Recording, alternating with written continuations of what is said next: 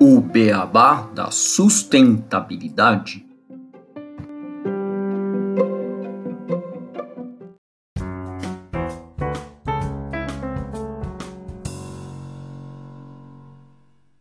Bem-vindos ao podcast O Beabá da Sustentabilidade. Este é o episódio 102, reciclagem de latas de aço no Brasil. E para discutir esse tema aqui, eu e o Renato Gatti, a gente tem a honra de receber a Thaís Faguri, que é presidente do Prolata e também presidente executiva da Associação Brasileira de Embalagem de Aço, a ABAço. Tudo bem, Thaís? Tudo bem, Renato? Como vão vocês? Tudo bem, Gustavo? Tudo bem, Renato? Obrigada pelo convite. Olá, Gustavo, tudo bom por aqui? Olá, Thaís. Um prazer receber você aqui no nossa, nosso podcast para essa conversa. Com certeza vai ser muito gostoso ouvir toda a atuação do Prolata e sua experiência aí no setor de reciclagem de aço aqui no nosso país. Não só de aço, né? com toda a parte de logística reversa que sei que você conhece bastante. Bom, a gente já trouxe né, aqui no podcast uma contextualização a respeito da indústria produtora de aço em outros episódios e os impactos ambientais também dessa produção. Mas hoje nós iremos falar justamente sobre a reciclagem do aço, mais especificamente das latas desse material aqui no Brasil, né, as suas embalagens. E a gente começando aqui, já trazendo a Thaís, a gente está testando um novo formato aqui no nosso podcast, um pouco mais dinâmico. A gente vai começar com uma primeira pergunta, Thaís, que a gente gostaria, né, primeiro, acho que para contextualizar, você contasse um pouco da história do Prolata, seu início, atuação, para que todos os nossos é, ouvintes possam conhecer também da Beaço, né? Fique à vontade aí, acho que vai ser legal para a gente começar esse bate-papo. Bom, vamos lá. Mais uma vez, obrigada pelo convite. Estou super feliz de estar aqui com vocês no Beabá da Sustentabilidade e vamos falar um pouquinho sobre o Prolata. Né, o Prolata é uma entidade gestora para logística reversa de embalagens de aço. O que, que significa isso? Né? O que, que significa uma entidade gestora? É aquela que executa e trata da logística do retorno daquela embalagem para reciclagem ou revalorização. Então, o Prolata ele cuida dessa logística para a revalorização das latas de aço, que é a reciclagem é, mecânica, é o tipo de reciclagem mais comum, né, que a gente conhece. Então, o Prolata ele foi constituído em 2012 como uma associação sem fins lucrativos. Então, tudo que é arrecadado pela Prolata, pela Associação Prolata, é investido para a logística reversa e reciclagem das latas de aço pós-consumo. Uh, ela foi criada com base nos moldes da Política Nacional de Resíduos Sólidos. Então, a Política Nacional de Resíduos Sólidos é de 2010 em 2008, no final de 2008, a gente começou já antevendo que a política seria aprovada e que seria encaminhada, a gente iniciou os trabalhos de visita em países líderes em reciclagens de latas de aço no mundo, para verificar qual seria o melhor modelo para a gente aplicar aqui no Brasil. Então, a gente trouxe referências de quatro países para uh, Prolata, para a Constituição de Prolata, e, obviamente, também um modelo, já que a gente já tinha instituído no Brasil, é, considerando as cooperativas de catadores e catadoras de materiais recicláveis.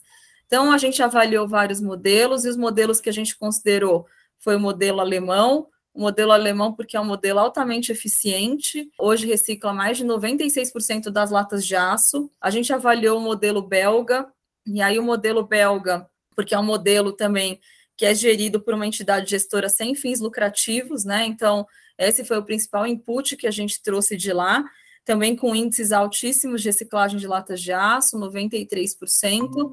A gente avaliou o modelo suíço, e o suíço, porque as associações de materiais assumiam as prerrogativas como entidade gestora é, para revalorização das latas, também com mais de 80% de reciclagem, e o modelo suíço, uh, que foi o modelo que também tinha responsabilidade compartilhada, assim como a nossa política nacional de resíduos sólidos.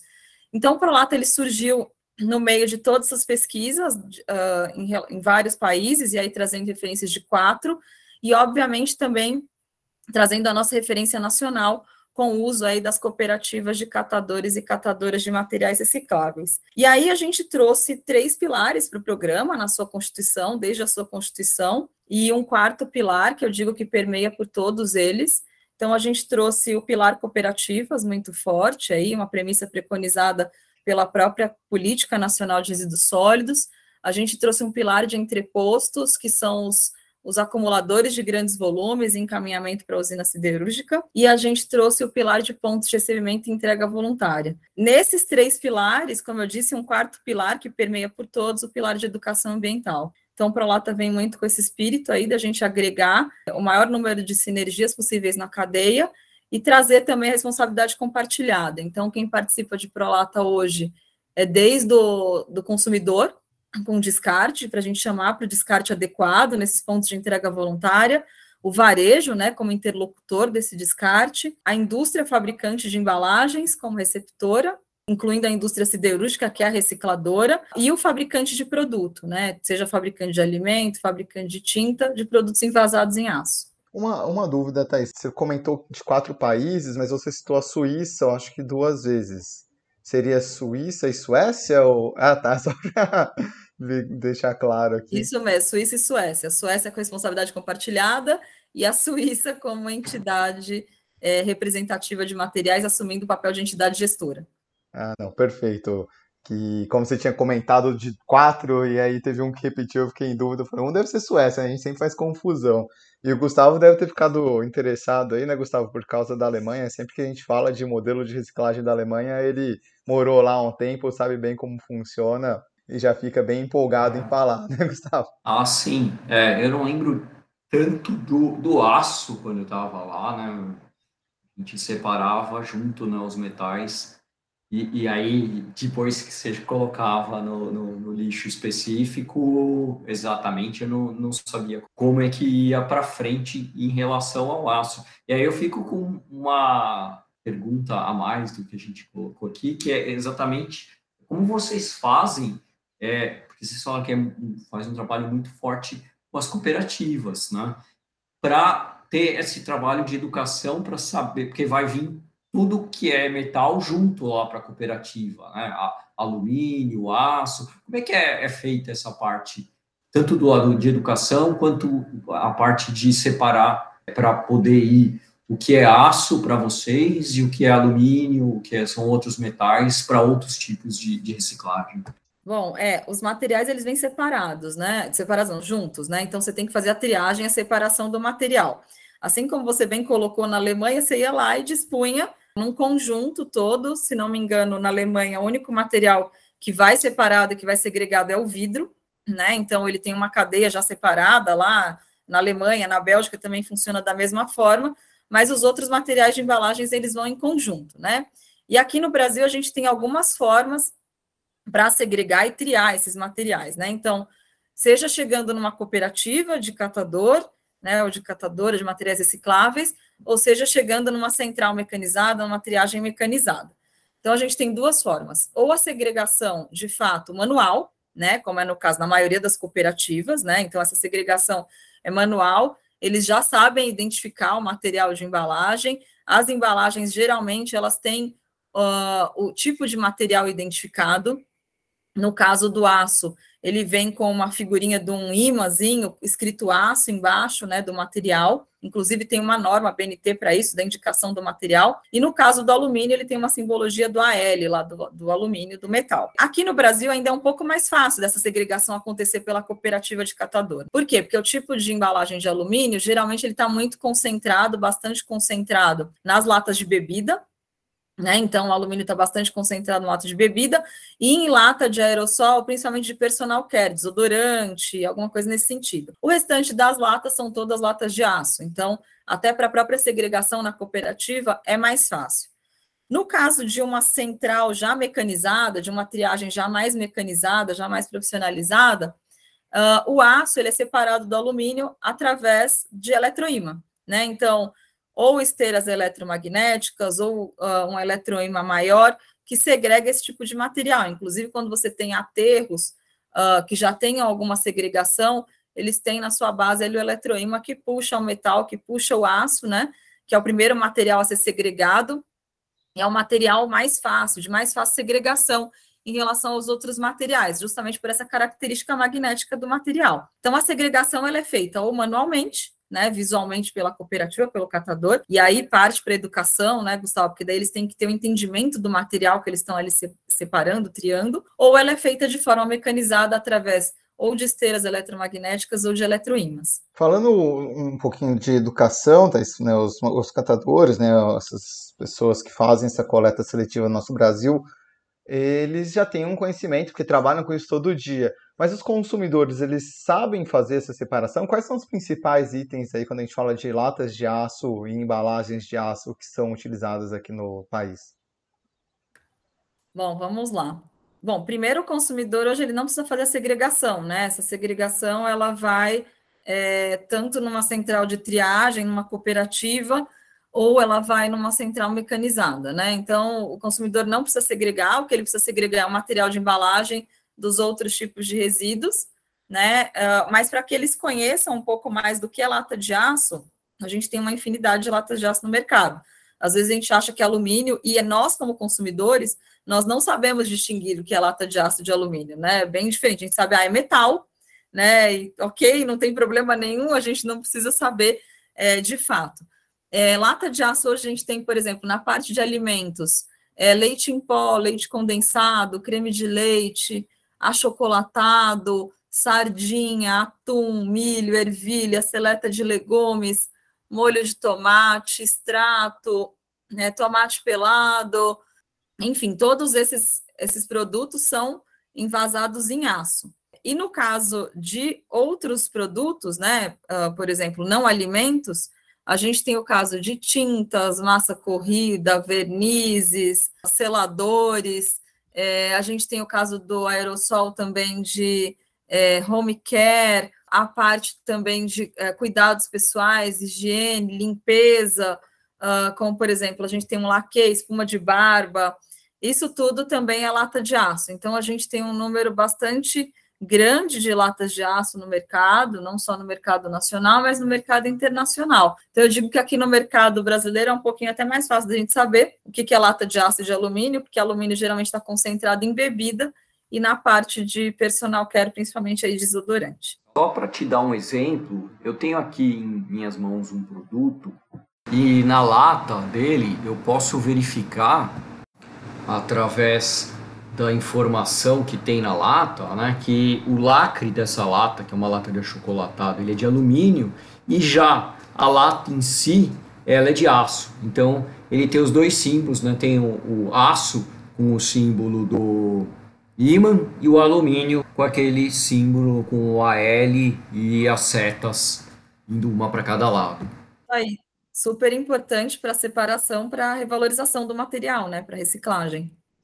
Igual você comentou, né, Thais? Tem uma norma em relação a isso, é importante que as empresas utilizem isso, porque facilita bastante a identificação para os consumidores. E uma dúvida que me ficou, você citou vários produtos, né, desde alimentícios, mas também alguns que o conteúdo dessa embalagem é um pouco mais perigoso em relação ao meio ambiente, como tintas, vernizes, até mesmo um aerosol que pode explodir. Quando a gente fala do processo de reciclagem dessas latas de aço, principalmente dessas mais com, com produtos mais perigosos. Tem algum processo diferenciado para fazer esse tratamento na reciclagem? Ou acaba indo tudo para um alto-forno ali de uma aciaria que vai derreter tudo e pronto, acabou? É, o destino final ele vai ali para a indústria siderúrgica mesmo, né? Mas, por exemplo, lata de tinta não é produto perigoso, né? Então, se ela está com filme seco, ela é classificada como resíduo comum isso foi objeto de estudos, muita pesquisa, enfim, e está lá descrito na resolução CONAMA 469. Então, a lata de tinta ela não é resíduo perigoso, e aí você pode entregar a lata com filme seco, né? Então, é, qualquer volátil que tivesse ali já foi dissipado, enfim, e a lata de tinta também é classificada como resíduo comum. Então, se você tiver o resíduo em casa, da lata de tinta com filme seco ou, ou sem resíduo líquido, né, que a gente diz, é, você pode descartar ela tranquilamente na, no descarte seletivo ou num ponto de entrega voluntária, que ela vai ser revalorizada. É, no caso do aerossol, a gente tem duas situações, né? Então, uh, com o resíduo, né? Que daí você tem que tirar o resíduo de produto do aerossol uh, e também eliminar o gás propelente, aí uh, você tem um risco de fato, e a lata de aerossol vazia, né? Então, quando a lata de aerossol está vazia, sem produto, o que você tem que executar é um beneficiamento para é, exclusão e retirada desse gás propelente. Então, é muito comum que a gente veja em algumas situações, principalmente em cooperativas, o que é incorreto, né? É o pessoal furar a lata do aerossol. E aí aquele gás ele é dissipado sem o menor controle. Na verdade, esse material ele pode ser encaminhado né, para a usina siderúrgica, que já realiza esse tratamento de despressurização da embalagem, de encaminhamento adequado, e ele é reciclado igual a outro tipo de aço. Só que o que a gente precisa fazer é despressurizar a embalagem. Eu vou até é, citar para vocês que seria super interessante também vocês fazerem um podcast de embalagens de aerossol, que assim como a gente não tem só embalagem de aço, a gente tem embalagem de alumínio também, Existe uma associação hoje que já faz esse trabalho, que é muito bacana, que é a ABAS, e aí você tem que fazer a despressurização para encaminhamento para reciclagem e revalorização do material. Mas todas elas são passíveis de reciclagem, independentemente do produto que está ali envasado. Bom, bem legal, tá? Isso que deixa bem claro aí para o pessoal, né? Acho que são dúvidas pertinentes sobre o processo de reciclagem do, desse, desse aço. A gente sempre fica né, se questionando, principalmente aqui quando a gente fala de sustentabilidade, acho que a gente fala bastante, né, Gustavo, de olhar todos os impactos quando a gente vai tratar de um resíduo ou de qualquer processo. Então, é, o que está acontecendo? Só reciclar? Não, às vezes você vai, né, igual você citou, tem um produto ali que está sendo jogado na atmosfera, então tem que ser tratado de forma correta para que a gente possa garantir que é um processo é, 100% limpo né, e garantido.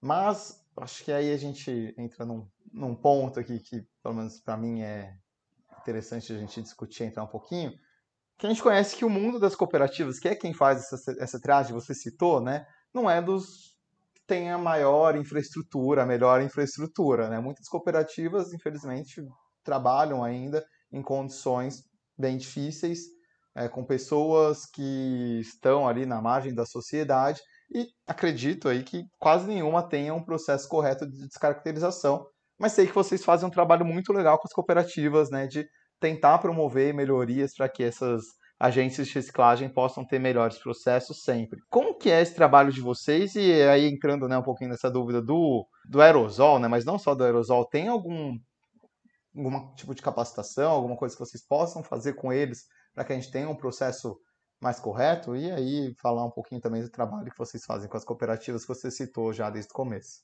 Tem sim, tem sim, Renato. Na verdade, a gente faz uma condução dentro da cooperativa, né? Eu vou contar um pouquinho do trabalho de cooperativa, porque isso está inserido né, no trabalho que a gente executa hoje. Então, a gente trata a cooperativa. É, primeiro, a gente faz um diagnóstico das cooperativas que são parceiras do, do programa.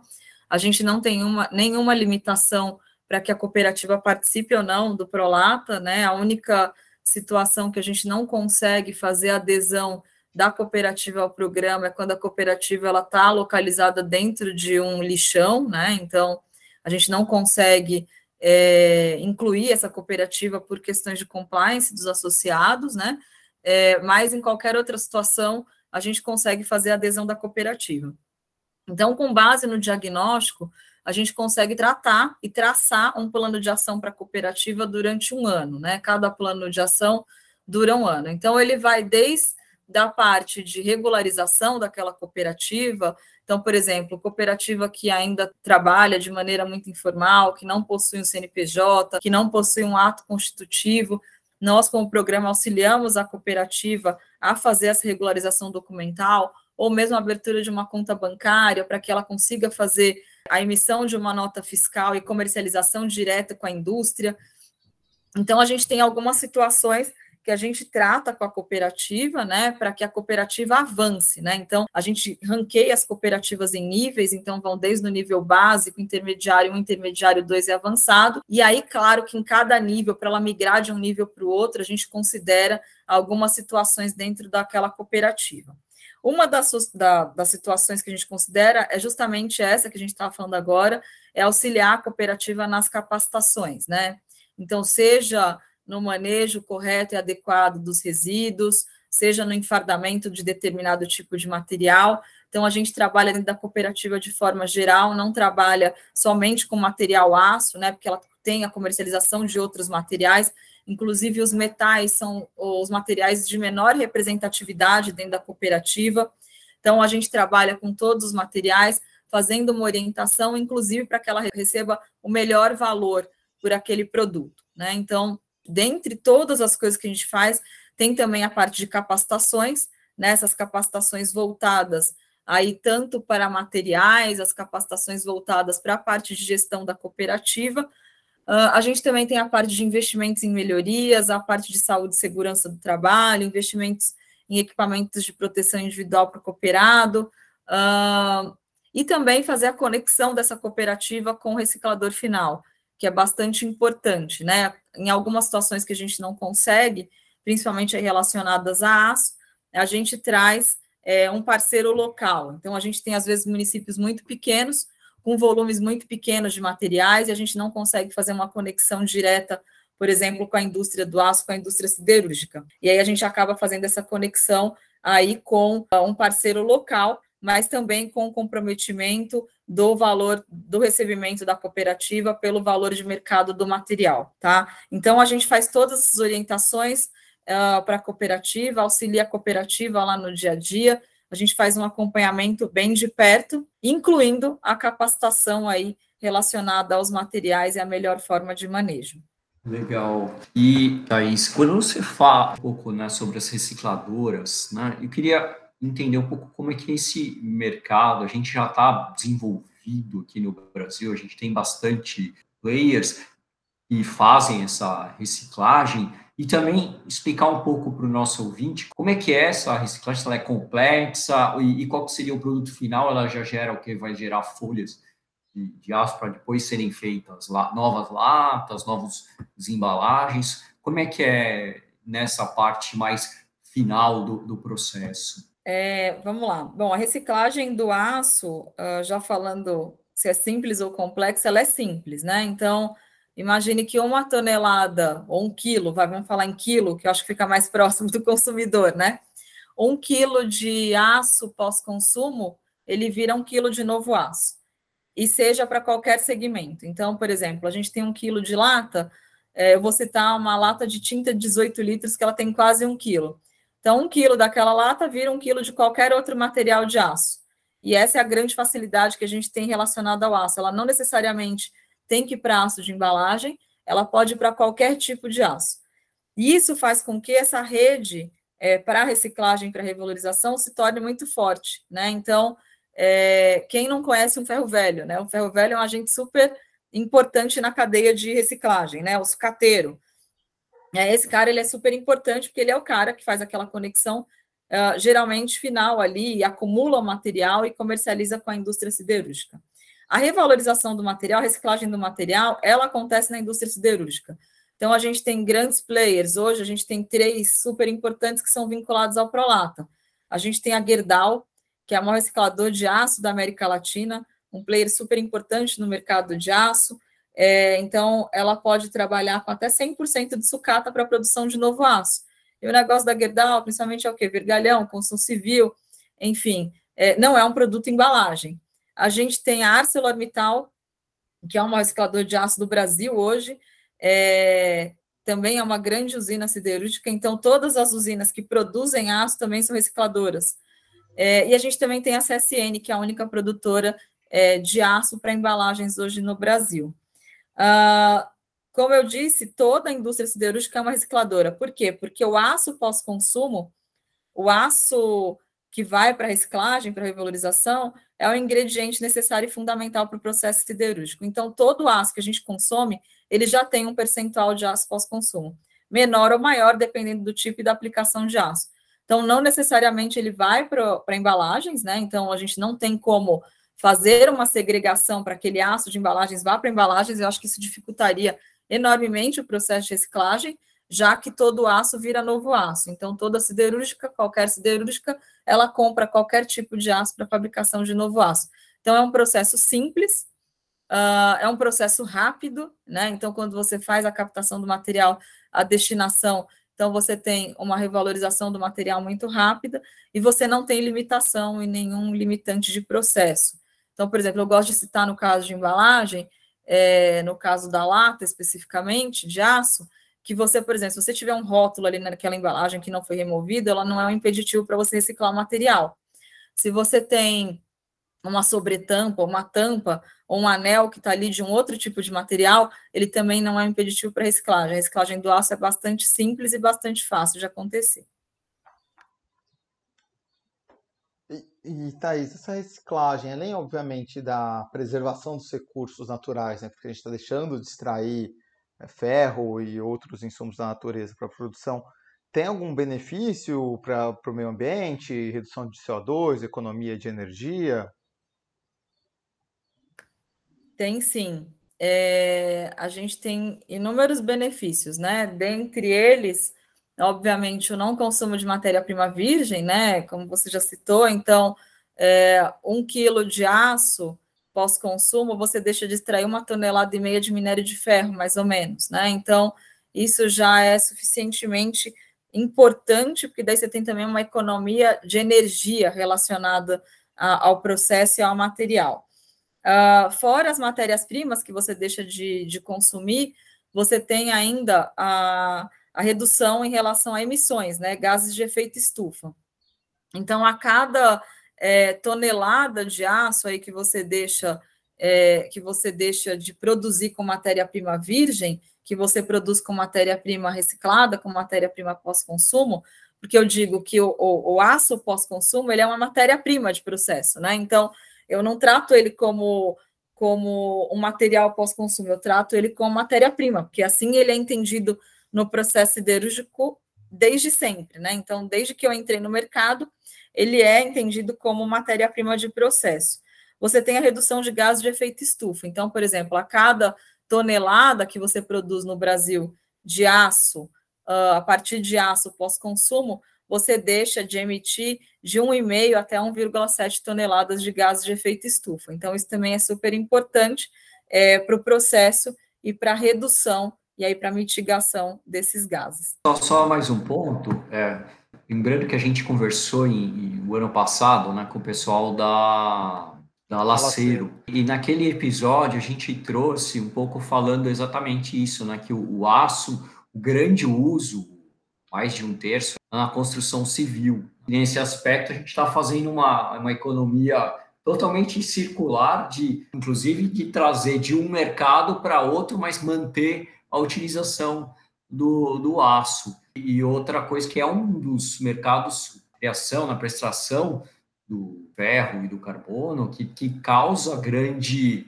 é, emissão de CO2. Então, realmente, como a Thaís falou, a gente reduz bastante usando essa reciclagem essa emissão de CO2. E, e, aí eu queria fazer só uma última pergunta em relação que você falou antes da Alemanha e da da Suíça, e eu lembro que, então, eu vi aqui que eles reciclam em torno já de 90, 95% do aço que eles utilizam nesses países. Como é que está o foco assim do Brasil para chegar? Vocês têm alguma previsão da gente conseguir alcançar esses números aqui também?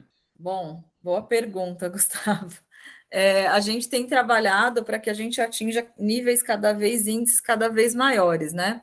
Então, ó, por exemplo, a gente tem trabalhado sempre acima dos índices e dos níveis que são indicados pela, pela própria Política Nacional de Resíduos Sólidos.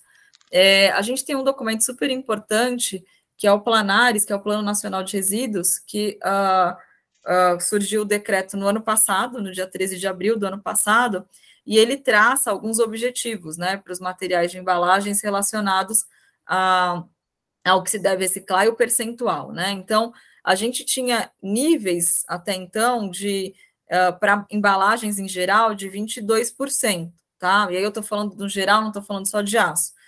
Uh, no caso do aço, a gente tinha um termo de compromisso é, próprio do setor de 28%. O que a gente rastreia hoje é que uh, mais de 46% das latas já são recicladas, né? Mas pelo programa, o que passa pelo Prolata hoje é um pouco mais de, de 30%, né? Então, a meta do Planares, ela traça um objetivo uh, ah, para, se não me engano, para 20 anos, para que você chegue no índice de 50%, né? O que eu já acho bastante ousado. Eu não digo para cadeia de metais, né? Por exemplo, lata de bebida de alumínio já tem índice acima de 98%, né? Mas eu digo, uh, por exemplo, para cadeias de outros materiais, né? Que não conseguem chegar nos 22%. Então, quando você traça um objetivo para 20 anos de 50%, você já tem um norte ali indicado, e obviamente que esses índices eles têm que ser melhorados, né? Ah, no caso do aço, qual que é o grande impeditivo que a gente tem hoje? Por que a gente não alcança índices muito maiores, né? É a, a de fato descarte seletivo do material. A segregação por parte do consumidor, o descarte seletivo do material uh, e o não encaminhamento adequado desse material. Então, muita coisa hoje é aterrada, que poderia estar sendo revalorizada, e eu digo não só de aço, mas de outros materiais também. Então, esse é um grande, digo, digo assim, é uma grande dificuldade que a gente tem hoje setorialmente. Então, por exemplo, quando a gente fala que ainda a gente tem uma realidade de lixões no Brasil, né? Então, isso também dificulta enormemente. A gente tem estados hoje que trabalham, que são modelo. Então, por exemplo, o estado de Pernambuco é um estado que se propôs a acabar com os lixões, encerrar os lixões. Então, ele saiu de uma realidade de quase uma centena de lixões hoje para uma realidade que ele só tem cinco lixões no estado.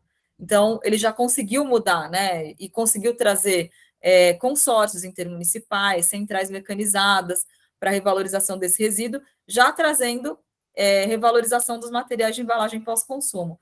Então, o que nos falta hoje, é, e aí falando no pilar aí de educação de fato, né, é trazer o consumidor para mais próximo, para o entendimento que aquilo ali é uma responsabilidade dele sim, que ele tem que fazer o descarte seletivo do material e que sem esse descarte seletivo a gente não consegue aumentar os índices e revalorizar o material. Qual que é o grande sucesso aí dos países que eu falei em relação aos índices de 90 e poucos por cento, né?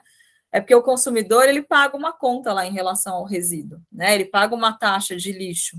Gustavo que morou lá sabe que ele paga uma taxa de lixo na Alemanha. Aqui no Brasil a gente tem as taxas das concessionárias de luz, de gás, mas a gente não tem uma taxa de lixo ainda vinculada. Isso é um instrumento bastante importante para que a gente consiga engajar a população. É, além da taxa, eu tinha lá o cronograma de cada material do descarte semanal que tinha que ser feito. Cada tipo de, de material tinha lá o seu dia específico. E fica aí para os nossos ouvintes, sei que todos que geralmente escutam Beabá são muito engajados, mas da importância de fazer parte, né, Thaís? Você citou no começo a Política Nacional de Resíduos Sólidos, que prega ali a responsabilidade compartilhada, né? Você deixou bem claro, todos nós somos responsáveis, não é só a indústria, não é só o governo, nós somos pessoas também temos essa responsabilidade. Para fechar, Thais, eu queria só que você comentasse, antes da gente ir para as nossas considerações finais aqui do, do episódio, sobre a importância da entidade gestora, né? acho que foi uma coisa que a gente explorou pouco, e vocês foram, não sei se é a primeira, tá? Mas é uma das mais antigas aí, desde o surgimento da Política Nacional de Resíduos Sólidos. E acho que seria legal você contar um pouquinho para os nossos ouvintes sobre a importância de termos entidades gestoras focadas nos resíduos para que a gente possa melhorar os níveis de reciclagem aqui no país. É, de entidade gestora, Renato, para materiais de embalagens, a gente foi a primeira e ainda é a única, tá? Não, desculpa, temos uma entidade gestora para alumínio.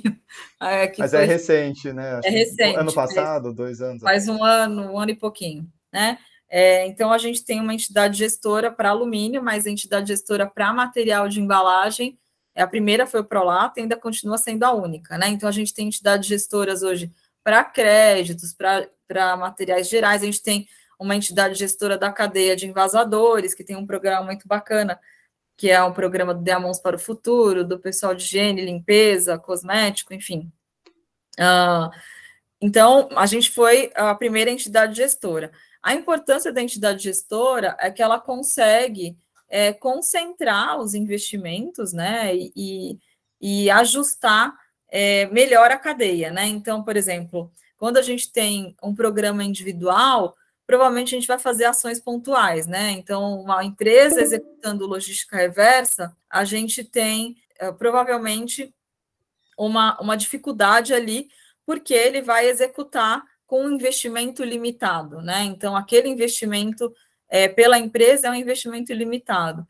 quando ele faz uma adesão a uma entidade gestora, a gente consegue maximizar aquele investimento. Então, por exemplo, um investimento que ele só conseguiria investir em ponto de entrega voluntária, por exemplo, a gente consegue trazer investimentos adicionais em educação, é, em fomento a cooperativas. É, então, a gente consegue, de fato, alavancar. Então, a entidade gestora ela serve para unir, né, trazer uma união setorial, trazer um engajamento maior e conseguir maximizar esses investimentos aí relacionados à logística reversa e reciclagem dos materiais de embalagens. Perfeito, acho que deixar claro aí para a gente. Acho que tem vários pontos aí da nossa conversa explicados para nosso, os nossos ouvintes. A gente nunca conversou com uma entidade gestora, até porque vocês são a única, né, de um foco mais específico em embalagens, como você citou. Então é legal a gente ter essa visão de mercado. É, acho que então, Thaís e Gustavo, enfim, né, para a gente encerrar aqui nossa conversa, não sei se o Gustavo tem algum comentário final para fazer, mas eu queria abrir para a Thaís poder deixar uma mensagem sobre o tema para os nossos ouvintes, que acha que, que possa né, ser, fechar com chave de ouro aqui a nossa conversa. E também, se quiser deixar alguma informação aí que a gente não abordou sobre o Prolata, fica à vontade. Bom, aí falando dos comentários finais, aí como a gente está falando com o consumidor, com os ouvintes, né? Então, eu acho que o recado é muito mais para o consumidor aí, para o ouvinte.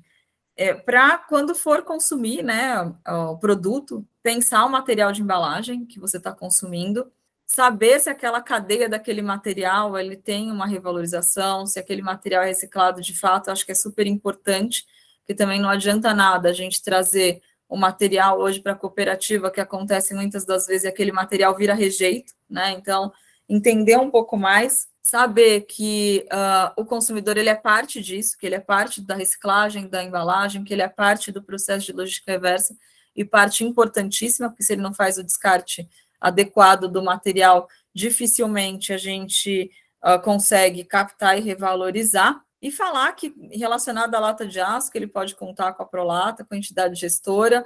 Se ele quiser mais informação, a gente tem o site da Prolata que está disponível, lá tem os canais para conhecer um pouco mais, tanto a, a, o que a gente executa em cooperativas, em entrepostos, em pontos de entrega voluntária, e também conhecer o nosso programa de educação ambiental. Legal, e só colocando também para os nossos ouvintes, né, quem quiser é, se aprofundar no tema, a gente também teve o episódio 83, que a gente falou também sobre reciclagem de aço, e deixar o site também do Prolata, que, onde a gente pegou muita informação quando a gente fez aquele episódio, que é o prolata.com.br, tem até a parte universo reciclagem, onde tem muitas informações, e de minha parte é isso, e bom agradecer aí a presença de todos a, que estão nos escutando e pedir os cinco estrelas lá no Spotify. Isso aí, Thaís, a gente agradece muito a sua participação de vocês, foi muito boa a conversa, obrigado pelas explicações e por toda a atenção aqui conosco e com os nossos ouvintes. A gente fica aberto a sempre estar produzindo conteúdo em conjunto, caso queiram retornar, o convite fica, a gente poder falar de outros temas também, sempre à disposição. Muito obrigado a todos, até o próximo episódio do Beabá da Sustentabilidade. Obrigada. Que o Beabá é sustentável.